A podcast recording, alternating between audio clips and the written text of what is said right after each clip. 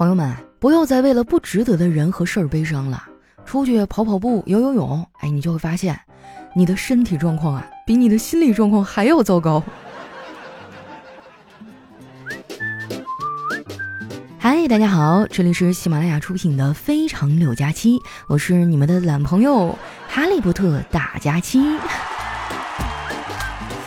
哎，我发现最近好多人啊都在追那个韩国女团 Black Pink。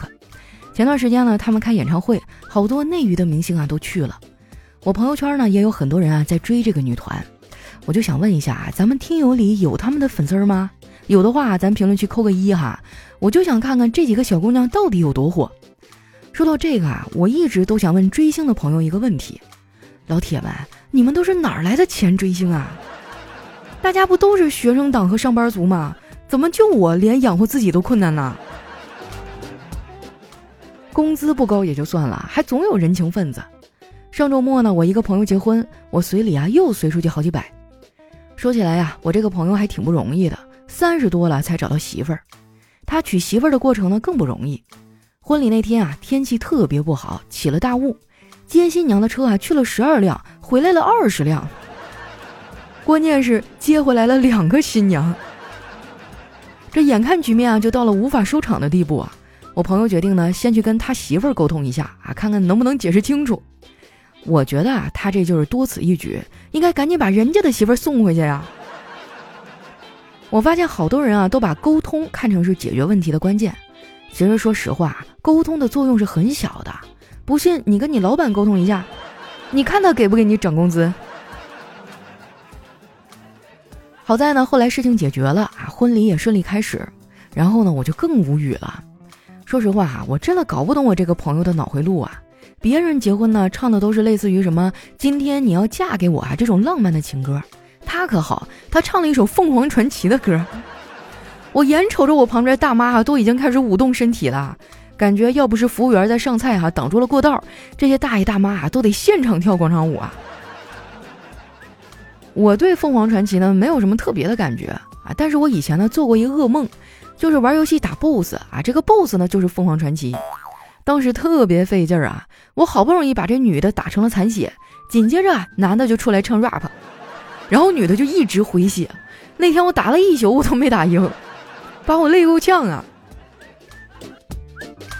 那场婚礼呢是我参加的最特别的一场婚礼，我朋友呢人其实还不错啊，特意给我安排在了男女混桌，坐在我旁边的就是一个单身大帅哥。我俩吃饭的时候呢，聊了一会儿天儿，发现还算有共同语言。那个男孩呢，挺热情的，吃完饭啊，非要送我回家。到家之后啊，我就礼貌地说：“谢谢你今天送我回家。”那男孩说：“不客气，我今天实在是不好意思啊，我出门着急，也没怎么收拾我自己。你今天跟我说话的时候，我头发不油吧？”然后那男孩说：“不知道啊，有点反光，没看清楚。”回到家，我就把这事儿跟我爸说了。本来以为老头啊肯定特别八卦，会一直问我细节，没想到啊他就哦了一声，然后就没有下文了。我有点纳闷啊，就问他：“爸，你真是一点都不关心我的个人问题啊？”我爸说：“八字儿还没一撇呢，有啥好说的呀？你先把人家拿下再说。”喂，这是亲爹能说出来的话吗？老爷子，你实话实说，我是不是被领养的？结果我爸说：“哼。”真好笑！如果可以选的话，我为啥要领养你呀？真是扎心了啊！有时候我觉得我爸有点偏心。以前我哥谈恋爱的时候啊，他就特别支持。当时呢，我哥还没追上我嫂子呢，俩人还在暧昧期。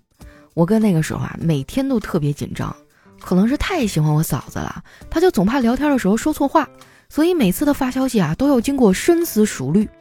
我印象特别深刻啊。有一天晚上我回家，饭还没好呢，哎，我就打算追会儿剧，结果刚打开电视，我爸就蹑手蹑脚从里屋出来，轻声细语的对我说：“把电视关上，别打扰你哥聊天的思路。”不过呢，我爸这样也挺好的，最起码我没有太多的婚恋压力。现如今啊，老头退休了，我希望他能多去做点自己喜欢的事儿。我跟他聊过以后养老的事儿啊，老头看得很开呀。说到时候自己就去养老院，那里的设施啊、服务都很好，会比我们子女照顾的更专业。我觉得他这么说吧也没啥毛病。但是如果我有时间精力，我还是希望自己照顾他。那句话说得好哈，家有一老，如有一宝，所以养老院应该又叫加多宝吧。不过呢，这些都是后话了。现在老头身体健康，每天啊都出去遛弯下棋。他甚至还报了一个老年大学的课程。前几天吃饭的时候啊，他突然说自己想买辆车，然后出去自驾游。我们当时没有同意啊，毕竟这么大岁数了啊，自驾出去还是有风险的。不过话说回来啊，我爸的驾驶技术呢是没得说，因为他以前啊还当过驾校教练，我的驾照啊就是他教的。那个时候呢，学车的男的多呀，跟我同一批学车的，除了我之外，就只有一个妹子。那个妹子呢，性格特别开朗，总喜欢大呼小叫的。有一天啊，我们练习路考，开着开着，突然窜出来一条小狗，趴在路中间就不动了。这给妹子激动坏了，拍着我爸的肩膀说：“教练是狗，教练是狗，怎么办呀？”我爸就在旁边面无表情地说：“别问我，狗是不会说话的。”后来呢，我跟那妹子还成为了闺蜜，我们俩相处的很愉快啊，彼此都特别的坦诚。我发现真正的闺蜜啊，没有那些个弯弯绕绕，都是聊着聊着，哎，人就消失了，不知道干嘛去了。然后呢，又突然回来了。更有的时候啊，就是她聊她的，我说我的。说起来啊，我这驾照已经考下来十来年了，证都换过一次了，结果到现在我连个车都没有。每天上班啊，除了坐地铁就是骑电动车。前两天啊，我骑电动车没戴头盔，被交警给拦住了，罚了我五十块钱，还必须要交现金。我当时呢，兜里就只有一张一百的，交警没零钱啊，找不开，我就打电话让我爸给我送钱。我爸接到电话以后啊，风尘仆仆的就骑着电动车赶过来，也没有戴头盔。哎，正好一百块钱，交警也不用找了。后来我紧赶慢赶啊，还是迟到了十分钟。然后呢，我这个月的全勤奖就没有了。我觉得这个制度吧就不合理，谁还不会遇到点事儿啊？就不应该卡的这么死。因为这事儿呢，我跟丸子吐槽了一上午。小黑啊，听到我们抱怨，就过来劝我们少说点儿吧，有啥用啊？我觉得小黑就是没想明白，其实公司呢应该感谢我们这些还在吐槽的员工，还在抱怨了，说明我们对公司啊还有一些幻想，说出来呢，希望公司能够改变。而那些下定决心辞职的人啊，通常都开始岁月静好了，看着公司作妖啊，也只是嘴角上扬啊，扬起一丝冷笑。我隔壁工位的运营大哥啊，上个月刚离职，他离职前啊就这样，后来呢，新来的女同事啊，人很好，也很热情，来了之后呢，对我特别关心，平时呢还会分给我小零食，下班以后啊，我们还会一起追剧讨论剧情。我以为啊，我终于迎来了传说中的同事友谊，结果昨天他给了我一张结婚请帖。家人们，你们能懂我的绝望吗？这个世界满满的都是套路啊！我还是比较怀念上学时候的友谊啊，那个时候关系比较简单。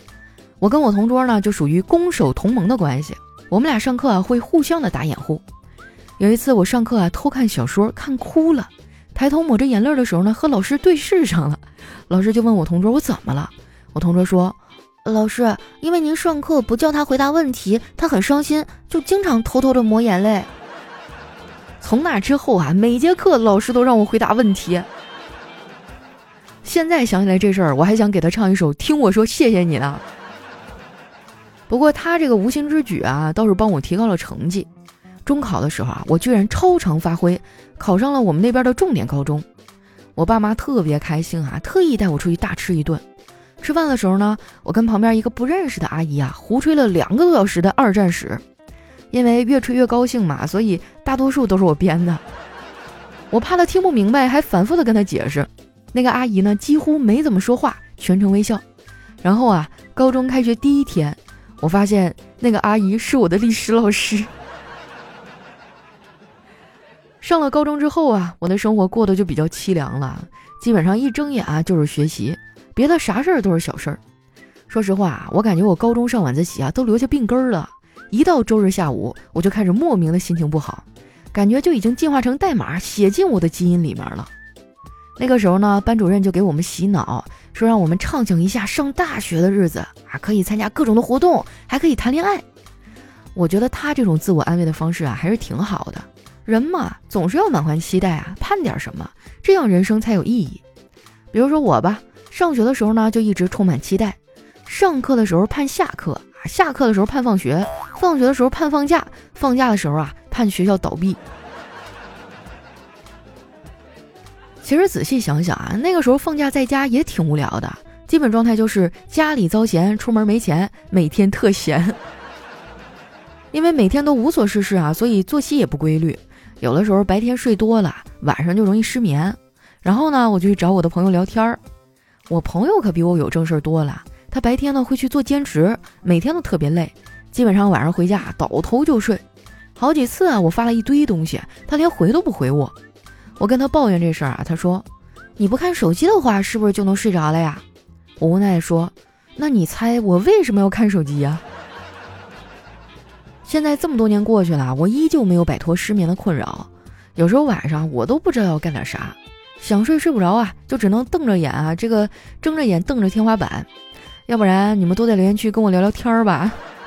我晚上睡不着，我就挨个翻翻哈，是吧？然后咱们聊一聊人生哈，聊聊哲学，聊一聊风花雪月，没准还能聊出点感情来呢。